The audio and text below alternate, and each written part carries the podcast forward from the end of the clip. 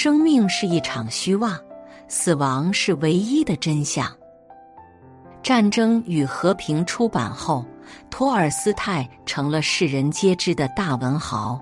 作家屠格涅夫甚至说：“除了托尔斯泰，没有人能创作出如此完美的作品。”小说前所未有的成功，但托尔斯泰却没有继续创作。而是将全部精力投入到教育改革之中。为此，托尔斯泰夫人烦透了。她不理解丈夫为何不继续写作，获得更大的成功。为了搞教育，托尔斯泰身体都累垮了，但还是失败了。一八七三年，他开始创作《安娜·卡列尼娜》。这让托尔斯泰夫人大为高兴。然而，《安娜·卡列尼娜》的创作行将结束时，托尔斯泰却发生了一场严重的精神危机。他不知道生命的意义是什么了。此时的托尔斯泰饱受折磨，甚至想死。他不得不将所有绳子藏起来，因为怕自己突然上吊。不得不将打猎的猎枪锁起来，怕自己开枪结束自己的生命。回首前半生，他拥有大量的财富，拥有莫大的名声，拥有无数人羡慕的地位。可是这一切在死亡面前是如此没有意义。他不断探求，不断思索，最终写成了自传性作品《忏悔录》。这是他对生命的拷问所得出的答案。这本书和卢梭的《忏悔录》、奥古斯丁的《忏悔录》一起，成为最有魅力的三部忏悔之作。尽管生命是一场虚空，死亡是唯一的结局，但唯有活着的时候问心无愧，死的时候才能心安理得。怎么才能活得问心无愧？这就是托尔斯泰探索的问题。托尔斯泰出生在一个贵族家庭里，父母都是虔诚的东正教教徒。托尔斯泰从小就被教育着去信仰上帝。可教义和现实世界充满冲突，让托尔斯泰开始怀疑：上帝真的存在吗？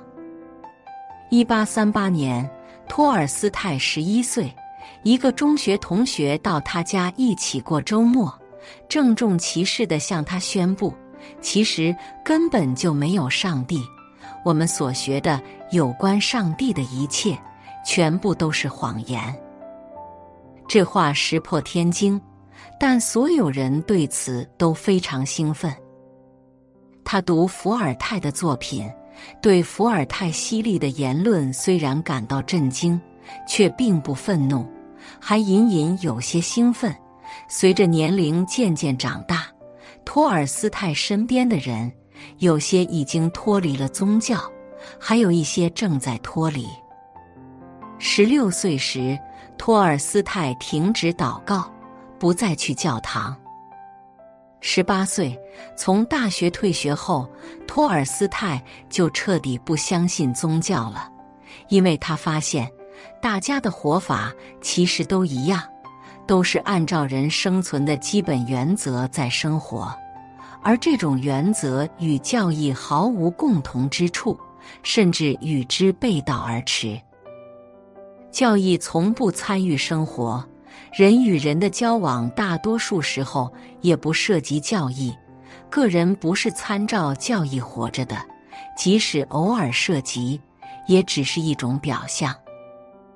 托尔斯泰还发现，很多信任东正教的人，往往都愚昧、残酷、不道德，又自以为是。既然如此，这有什么意义？他大量读书和思考，他发现，他相信的乃是人的自我完善。可究竟什么才是完善？他努力提升自己的智力水平，学习知识，努力完善自己的意志，给自己制定生活的准则，并努力遵守。他参加体育运动，使身体强健，因为他觉得这就是完善自己。然而，他又渐渐发现，这不是真正的完善，只是一种表面现象，其目的还是为了出人头地，变得比别人更有钱、更有地位、更有名。大多数人拼命追求的，也就是这些。可是托尔斯泰觉得这一切毫无意义。正如爱因斯坦说的：“在我很年轻的时候，我就清楚的知道，大多数人一辈子拼命追求的东西毫无意义。在宗教里找不到人生的意义。”托尔斯泰打算做一个改革家，他回到自己家里，在自己家里做实验。他觉得农奴们的生活太苦，希望他们能过得好一点。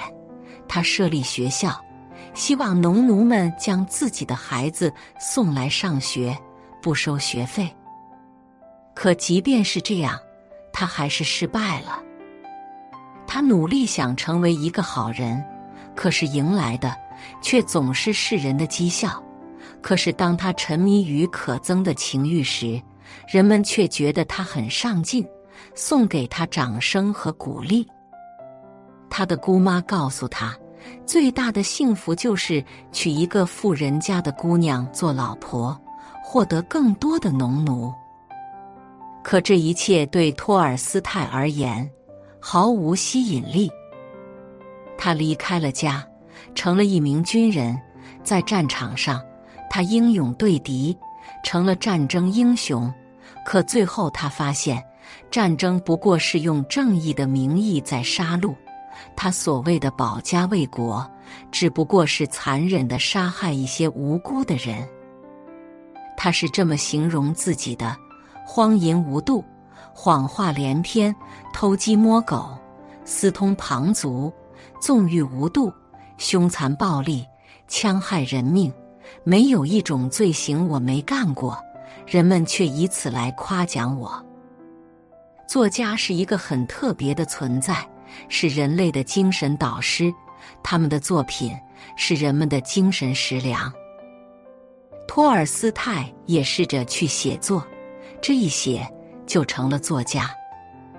进了作家圈之后，托尔斯泰才发现，作家自以为是人类导师，教导人们生活，可实际上。他们自己都不知道人生的意义是什么。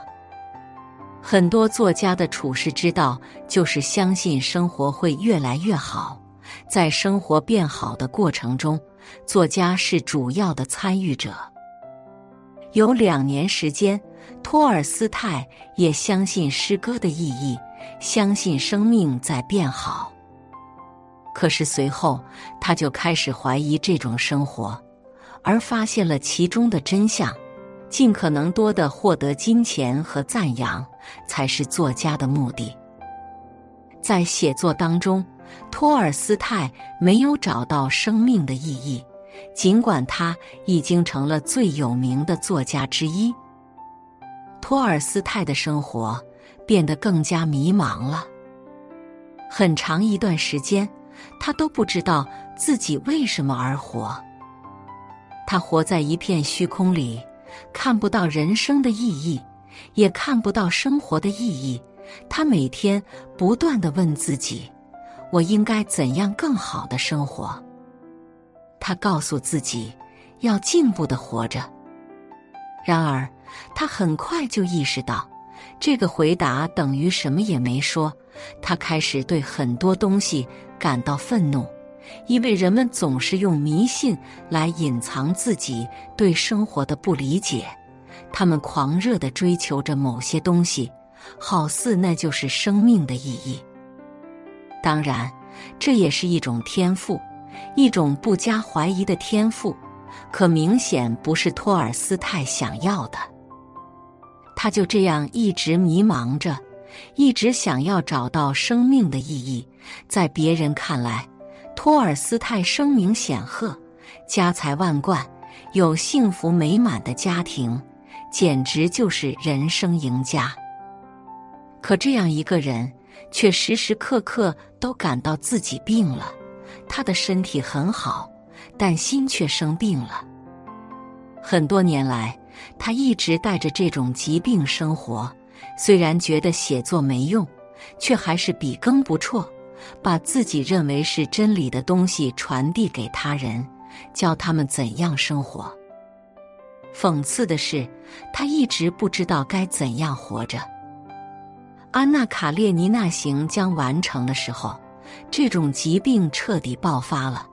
托尔斯泰陷入了深深的绝望，他觉得一切都没有意义，在自己拥有的所有东西中，没有任何一种可以对抗死亡。他拥有大量的财富，可是死亡一旦到来，一切都会变得虚无。他拥有超过果戈里的名声。但在死亡面前，毫无意义。生活是一场幻想，死亡是唯一的真相。被死亡的阴影笼罩着，托尔斯泰找不到任何想要满足又合理的欲望。无论他想做什么，无论能否做到，他心里都有一个声音说：最终的结果就是虚妄。在他眼前。摆着一个明显的真相：生命是彻底的虚无。在人生的前方，除了真正的苦难和死亡，什么都没有。他甚至想要结束自己的生命。幸好，他从小接受的教育使得他不敢做出自杀的举动，而是去寻找答案。在科学里。他看到科学家以自以为严肃的姿态宣布研究结论，可是这些结论却与人类生活中的真正的问题毫无关系。他发现，科学总结了世界的某些现象，却无法回答人生真正重要的问题。科学回答不了人生的意义问题。在哲学里，他发现。哲学虽然从终极问题出发去研究人类，可是哲学思辨中的那些本质为何要存在？哲学家也没法回答。甚至于，哲学家还说，生命就是悲观的，凡事都是虚空。恰如所罗门说：“世间一切，无论是智慧还是愚钝，是贫穷还是富裕。”是悲是喜，都是虚空。人死之后会带走一切，因此是荒唐。托尔斯泰发现，哲学虽然引人思考，却也回答不了人生意义的问题。人生的意义问题看似是最简单的，可真要回答起来，却是最难的。在知识中找不到答案。托尔斯泰又开始在生活中探索，他开始观察他人怎样活着，企图从他们身上学到怎样处理人生问题。最后，他发现，大多数人处理这类问题有四种方法。第一种，无知，无知则无畏。这类人对生命的荒谬和罪恶一无所知，因此他们快快乐乐的活着，从来不会为此感到烦恼。在现实生活里，这类人很多，他们的无知造就了他们的幸福。第二种，享乐。这类人知道生命是痛苦和绝望的，所以他们决定享受现在。既不理会前方的虚空，也不在意身边给自己带来不幸的根源。他们心安理得的用最舒服的方式活着，因为他们知道，死亡一旦到来，就会带走一切。这世间有一大部分人就是这样活着的，他们沉迷于物质、感官的享受，却因此而活得幸福。第三种，借助力量和能量，毁掉生命。很多人在明白了生命的罪恶和荒谬之后，就很难继续活着，因此采取行动，毁掉自己的生命。因为这些人觉得活着是生命开的一个愚蠢的玩笑，反正最终也要死，死亡能解决所有的烦恼和痛苦，因此主动结束这个愚蠢的玩笑。托尔斯泰觉得这是最值得采用的办法，他也希望自己能这样做，但他不敢。第四种懦弱，即便意识到生命的罪恶和荒谬，知道未来什么也不会得到，仍然继续苟活，因为没有勇气和能力解决自己，结束这场欺骗。托尔斯泰觉得自己就是这样，因为懦弱，不敢采取行动了结自己。在托尔斯泰看来，像他这样的人就是一群蠢货，而且是一群自以为是的蠢货，因为他们坚信必须自杀，又下不了决心。经过不断的探索，托尔斯泰发现。我们的智慧无论怎样无懈可击，都不能给予我们生命的意义。整个人类，无数人仍在忙于生计，却不曾怀疑过生命的意义。通过知识推理，托尔斯泰得出了一个结论：生命全无意义。但渐渐的，他发现了问题，他推理出来的只能代表自己。而无法代表整个人类。他突然明白了，他之前的探索围绕的只是他身边的人，这些人大多跟他一样，有钱、有名、有知识，他们是社会的精英。可是这世间大部分人都不是这样的。托尔斯泰觉得，他的目光不应该如此局限。他要将目光投到普通人身上，在他们身上去寻找生命的意义。